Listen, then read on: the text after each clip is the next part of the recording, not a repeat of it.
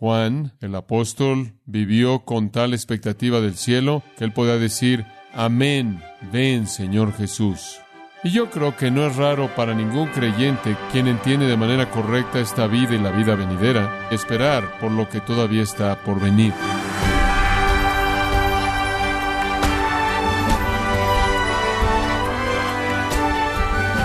Damos las gracias por acompañarnos en este subprograma Gracia a vosotros con el pastor John MacArthur. En la Primera Guerra Mundial, para levantar la moral de los soldados, el ejército de salvación les llevaba donas a los hombres en las trincheras para que recordaran a sus familias por quien peleaban. ¿Cómo puede la Iglesia levantar la moral del cristiano que está en guerra espiritual? La respuesta hoy en esta serie El cielo con el pastor John MacArthur en Gracia a vosotros.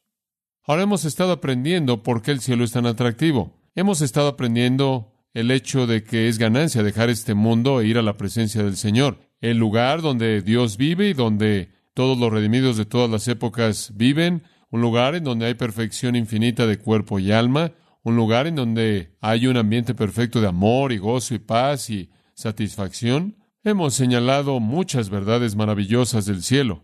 Llegamos a la realidad más gloriosa del cielo, aquello que sobrepasa todo lo demás, y esa es nuestra relación con Dios en el cielo. Y entonces presentamos la siguiente en nuestra lista de preguntas, ¿cómo será nuestra relación con Dios en el cielo? Y la Biblia delinea varias características maravillosas.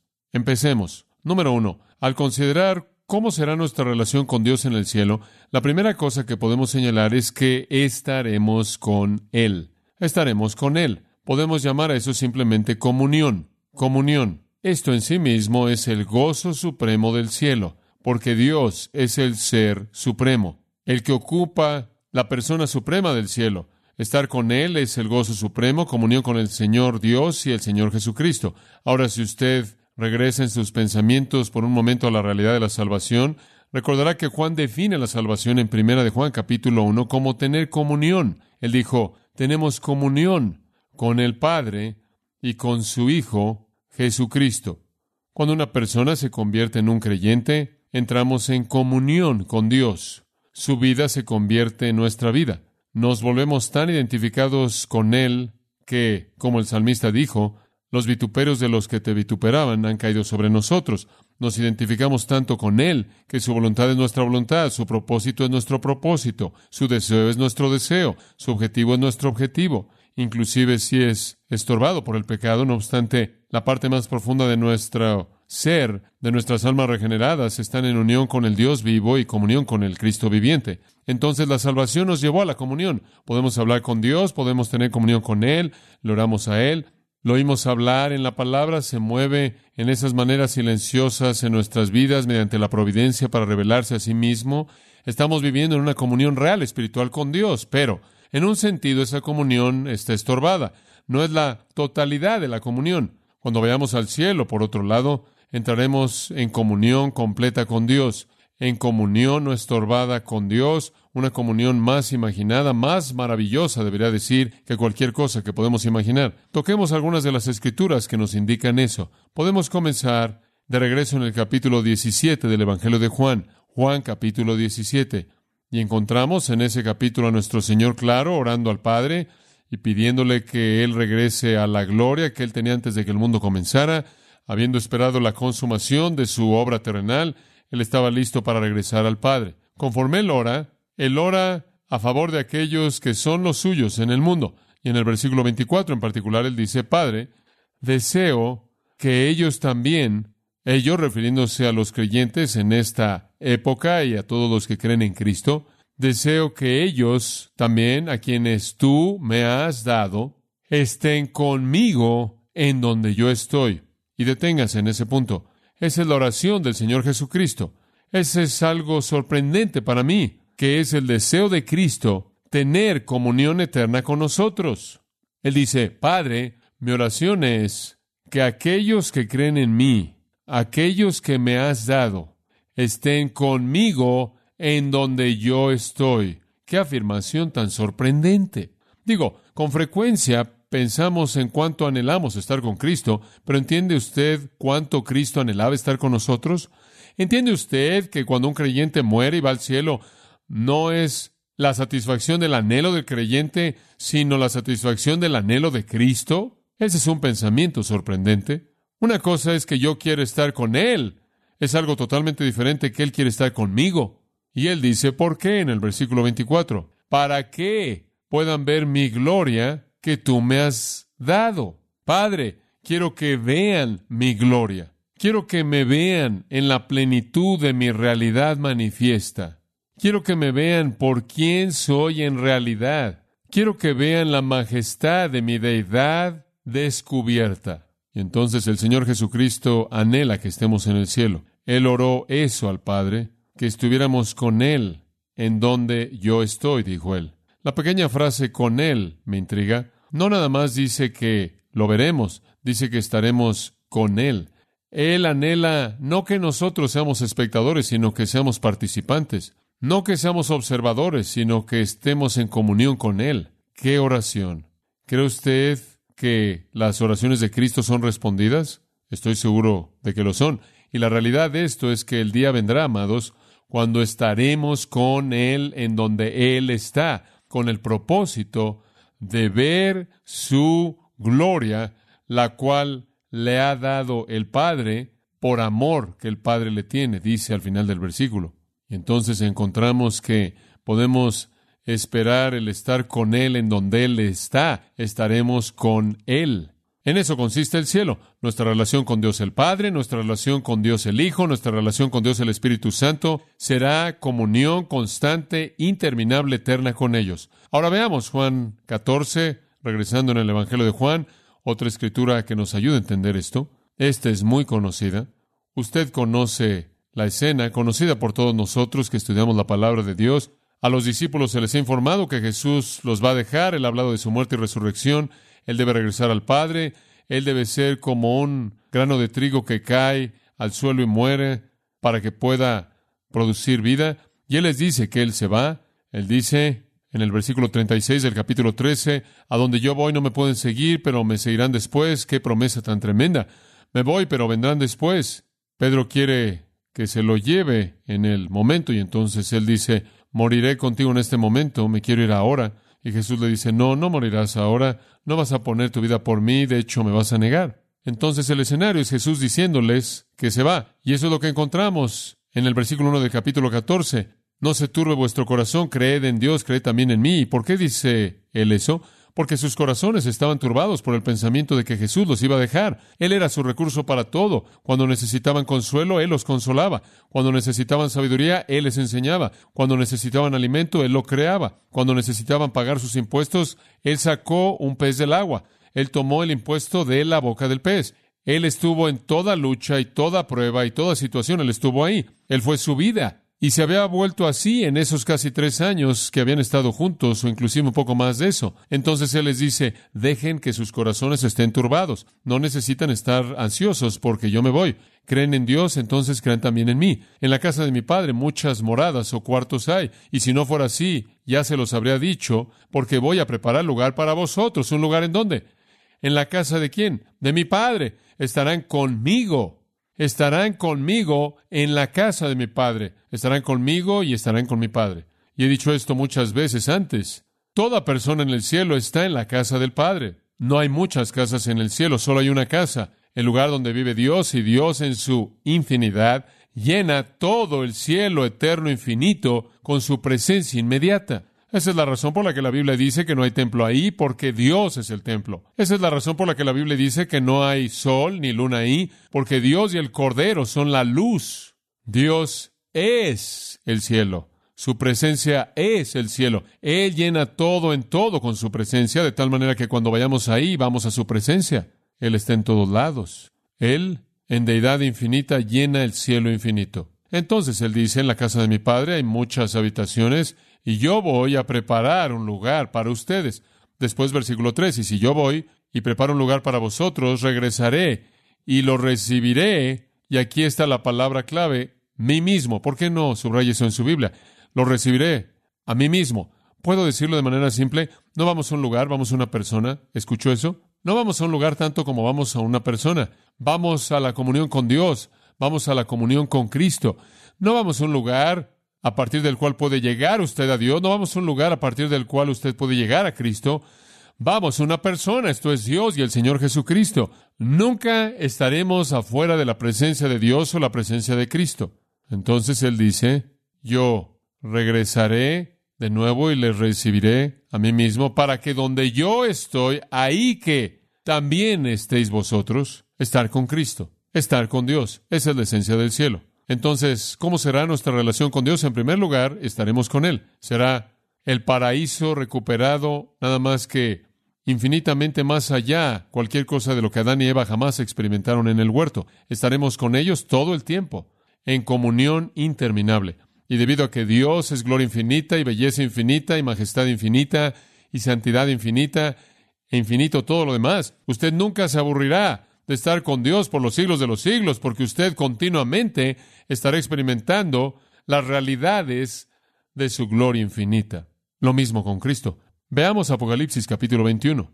Cuando usted se detiene a pensar en el hecho de que el Señor es el Dios incomparable, perfecto, glorioso, tener el privilegio de estar para siempre con Él, es casi inconcebible. En Apocalipsis 21 leemos del nuevo cielo y la nueva tierra. El primer cielo y la primera tierra pasaron. Ya no hay más mar, nada que dividir, nada que temer. Y vi la santa ciudad, la nueva Jerusalén, descender del cielo de Dios, preparada como una novia, vestida, arreglada para su marido. Aquí está la ciudad capital del cielo. Esto no es todo lo que hay del cielo. Esta simplemente es la ciudad principal. Y oí una gran voz del cielo que decía, aquí viene, aquí el tabernáculo de Dios con los hombres y Él morará con ellos, y ellos serán su pueblo, y Dios mismo estará con ellos. Dos veces dice, con ellos, con ellos. Habla usted de presencia íntima. Él enjugará toda lágrima de los ojos de ellos. Dios mismo levanta su tiendo tabernáculo entre los hombres. El tabernáculo de Dios está entre los hombres. Él morará entre ellos. Dios mismo estará entre ellos. Esa es la gloria del cielo. Los creyentes estarán en la presencia eterna inmediata de Dios mismo. Es emocionante. Y usted solo puede imaginarse cómo será cuando vaya al cielo y toda la vida es Dios y usted teniendo comunión de manera íntima. Ahora, para ser honesto con usted, en un sentido, el pensar en estar en comunión continua con el Dios Santo para siempre podría asustarlo. Digo, en la Biblia, cuando Dios se apareció, la gente estaba aterrada. Cuando Isaías supo que él estaba en la presencia de Dios, él dijo, Maldíceme, soy un pecador. Cuando Pedro supo que estaba en la presencia de Dios y vio al Dios encarnado en Cristo, en Lucas, él dijo, Apártate de mí porque soy un hombre pecador. La mujer que tocó la orilla de su ropa fue curada y estaba aterrada cuando él la llamó de esa multitud porque ella sabía que era Dios. Estar en la presencia de Dios puede ser una cosa aterradora. El sacerdote en el Antiguo Testamento sabía que si entraba en el lugar santísimo no preparado, le podía costar su vida. Y aquí estamos, pasando toda la eternidad en comunión íntima con el Dios viviente. Ahora, amados, eso significa que vamos a ser diferentes de lo que somos ahora. En esa hora seremos hechos santos, hechos santos. Y en nuestra perfección absoluta y santa podremos tener comunión con el Dios eterno santo sin una mancha de vergüenza. Qué maravilloso, qué maravilloso. Richard Baxter escribió, conforme Dios nos da sentidos glorificados y capacidades extendidas, así Él extenderá la felicidad de esos sentidos y llenará consigo mismo todas esas capacidades. Fin de la cita. Comunión inmediata, eterna con Dios, comunión personal, llena de satisfacción íntima, no quebrantada con Él. ¡Qué emoción! ¿Sabe una cosa? Cuando usted lo piensa, todo lo que hemos recibido del Señor, básicamente se reduce a estar en segundo plano, tercer, cuarto plano.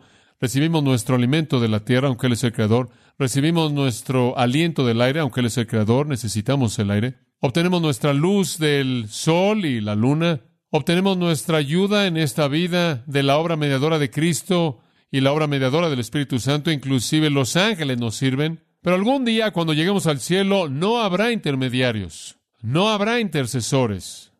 En esta vida, las cosas de Dios que tenemos son divinas, pero la manera de manejarlas es humana.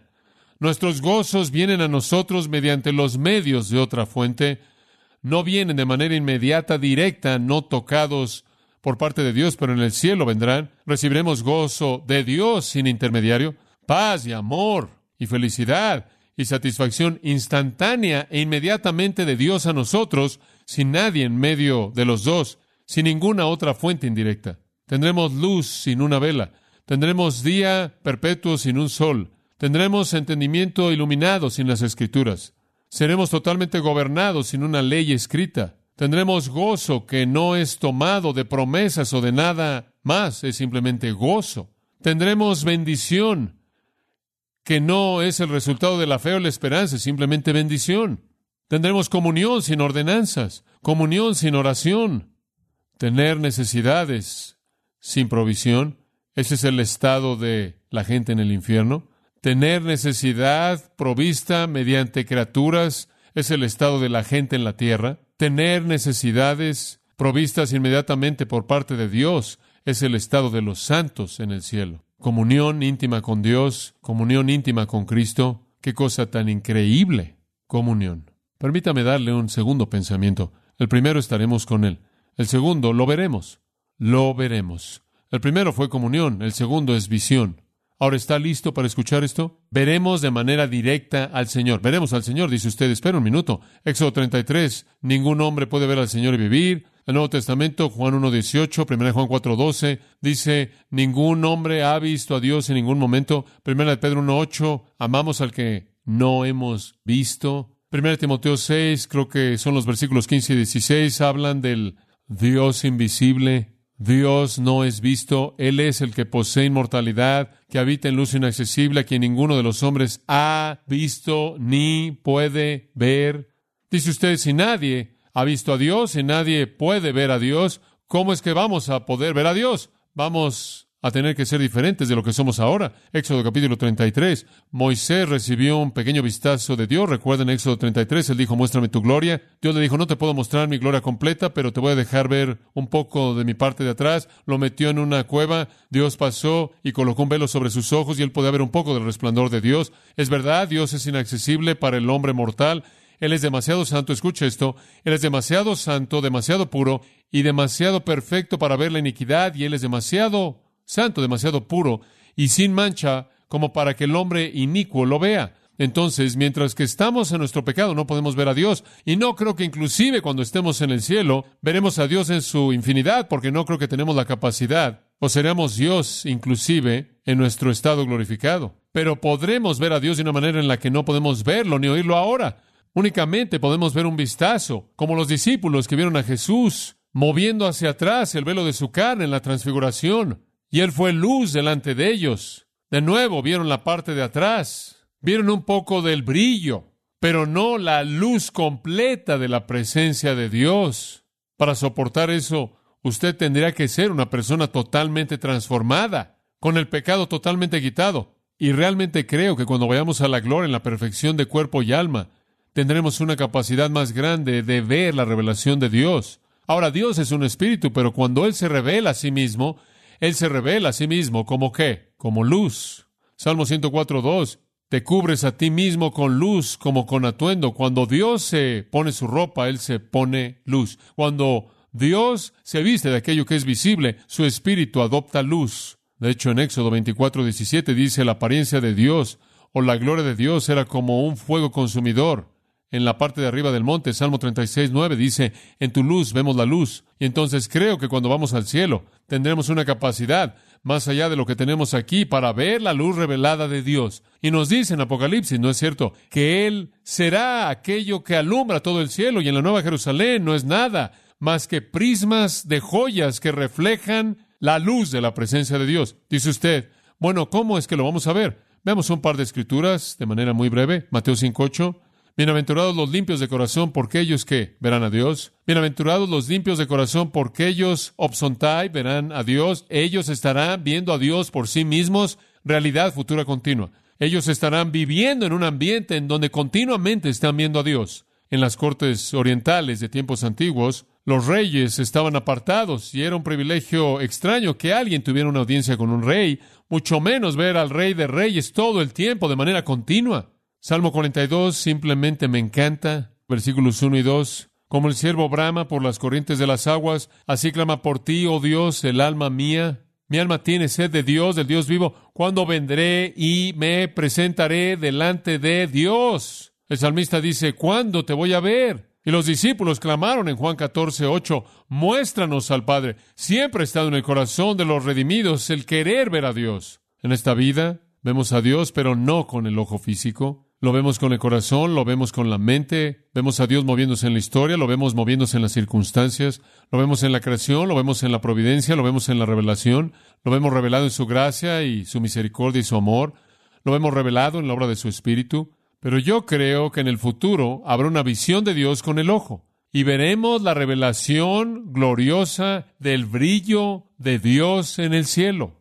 Recuerden, Éxodo 33 dijo, puedes ver mi parte de atrás. Dios le dijo a Moisés, puedes ver mi parte de atrás. Compare eso con Apocalipsis 22.3 y ya no habrá más maldición. Y el trono de Dios y del Cordero estará ahí y sus siervos lo verán y verán su rostro. Y el siguiente versículo, el Señor Dios los iluminará.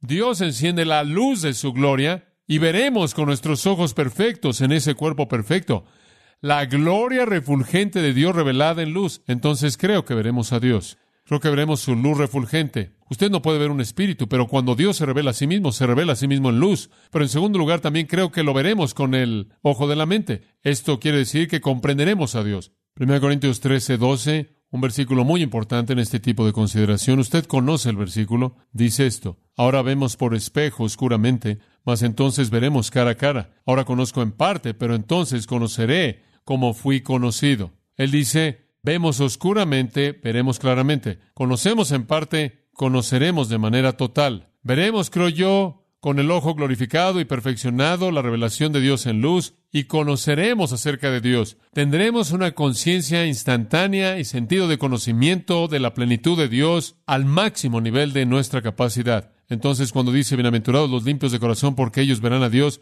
verán a Dios con el ojo glorificado y verán a Dios con la mente glorificada y alma también. Y que hay acerca de Cristo, lo veremos también. Lo veremos también. Primera de Juan 3, 1 y 2. Dice, mirad cuál amor nos ha dado el Padre para que seamos llamados hijos de Dios. Por esto el mundo no nos conoce porque no le conoció a Él. No pueden entendernos, comprendernos. No saben quiénes somos realmente, así como no entendieron quién era Él. Amados, ahora somos hijos de Dios, eso es verdad. Tiempo presente. Y aún no se ha manifestado lo que hemos de ser. Ahora somos hijos de Dios, pero no han visto nada aún. Pero sabemos que cuando Él se manifieste, seremos semejantes a Él. Porque qué? Le veremos tal como Él es, o simplemente como Él es. El día vendrá cuando veremos a Cristo y seremos como Él. Es increíble. Cuando veamos a Cristo, cuando veamos la luz refulgente revelando a Dios, estaremos abrumados y eternamente asombrados por lo que vemos. Pero cuando nuestras mentes entendamos esa gloria y comprendamos esa gloria, nos deleitaremos y pasaremos toda la eternidad siendo expuestos a la realidad de esa gloria. Permítame cerrar con un versículo al que quiero que me acompañe. Está en los Salmos, y es el Salmo 17, y es solo un versículo simple, pero oh, qué deseo tan profundo del corazón. Versículo 15. En cuanto a mí, Dice el salmista, en cuanto a mí, veré tu rostro en justicia. Esa es su esperanza para la vida eterna. Veré tu rostro en justicia. Si no estaba en justicia, él no vería su rostro y viviría. Veré tu rostro en justicia y después esto, estaré satisfecho cuando despierte a tu semejanza. ¿Puedo simplemente aferrarme a ese pensamiento? Estaré satisfecho cuando despierte a tu semejanza. Estaré satisfecho cuando despierte a tu semejanza ¿Puedo hacerle una pregunta a usted? ¿Qué lo satisface usted? ¿Qué es lo que realmente lo satisface? ¿Ropa nueva? ¿Un trabajo nuevo? ¿Que lo promuevan usted? ¿Una casa nueva? ¿Un auto nuevo? ¿Lo satisface usted cuando tiene suficiente dinero al final del mes para pagar los recibos? ¿Qué es lo que realmente lo satisface? ¿Una gran comida? ¿Un tiempo divertido? ¿Unas vacaciones? El salmista dice, estaré satisfecho, pero estaré satisfecho cuando vea tu rostro y sea como tú. ¿Es esa su satisfacción definitiva? Debería serlo. Conocer a Dios, ver su gloria refulgente, conocer a Cristo, verlo, ser como Él, contemplarlo, conocerlo. El cielo proveerá para nosotros esa vista de Dios y del Cordero, una vista que no disminuirá debido a que Dios es infinito y Cristo es infinito y son gloria y belleza infinitos, y habrán facetas infinitas de esa gloria y belleza infinitas para llevarnos a un deleite infinito y eterno. Es sorprendente entonces que Pedro quería quedarse en el monte de la transfiguración y hacer una casa y vivir ahí. Fanny Crosby lo dijo de esta manera. Cuando el trabajo de mi vida se acabe y cruce por la ola que se levanta, cuando la mañana brillante y gloriosa vea yo, conoceré a mi Redentor cuando alcance el otro lado y su sonrisa sea la primera que me dé la bienvenida. Pasando por las puertas de la ciudad en una túnica blanca sin mancha, Él me guiará a donde ninguna lágrima jamás caerá. En la canción gozosa de las edades me mezclaré con deleite, pero anhelo reunirme con mi Salvador en primer lugar. Anhelo reunirme con mi Salvador en primer lugar. Ella era ciega, como usted sabe, y la primera persona que jamás vio fue a Jesucristo. ¿Cómo será nuestra relación con el Señor en el cielo? Estaremos con Él y le veremos. Espero que esa sea la satisfacción definitiva de su vida.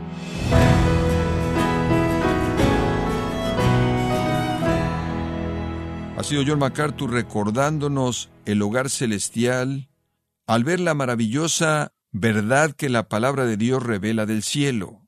Y parte de la serie, precisamente el cielo, aquí en gracia a vosotros. Y quiero recordarle, estimado oyente, que tenemos a su disposición el libro Salvo sin lugar a dudas, escrito por John MacArthur y puede adquirirlo en nuestra página en gracia.org o en su librería cristiana más cercana. Y también le comento que puede descargar gratuitamente todos los sermones de esta serie El Cielo, así como todos aquellos que he escuchado en días, semanas o meses anteriores en gracia.org. Si tiene alguna pregunta o desea conocer más de nuestro ministerio, como son todos los libros del pastor John MacArthur en español, o los sermones en CD que también usted puede adquirir, escríbanos y por favor mencione la estación de radio por medio de la cual usted nos escucha en gracia a vosotros. Es importante conocer no solo el país y ciudad de donde usted nos escucha, sino también la radio. Para quienes contactan nuestro ministerio por primera vez, pueden solicitar una copia del mensaje de promoción sin costo alguno, un mensaje por oyente únicamente. Si usted vive en los Estados Unidos o Puerto Rico, escríbanos a Gracia Vosotros, P.O. Box 4000 Panorama City, California 91412. O puede escribirnos a través del siguiente correo electrónico radio arroba